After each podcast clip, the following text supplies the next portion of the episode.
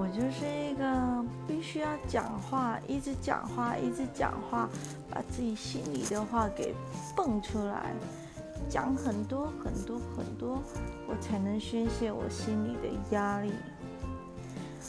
嗯，如果我没有办法讲话，哇，压力就很大，有时候可能还会神经质吧。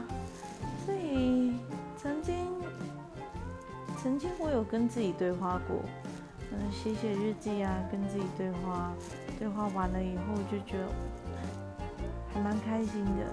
可是当日记写完了以后，就觉得自己好孤单哦。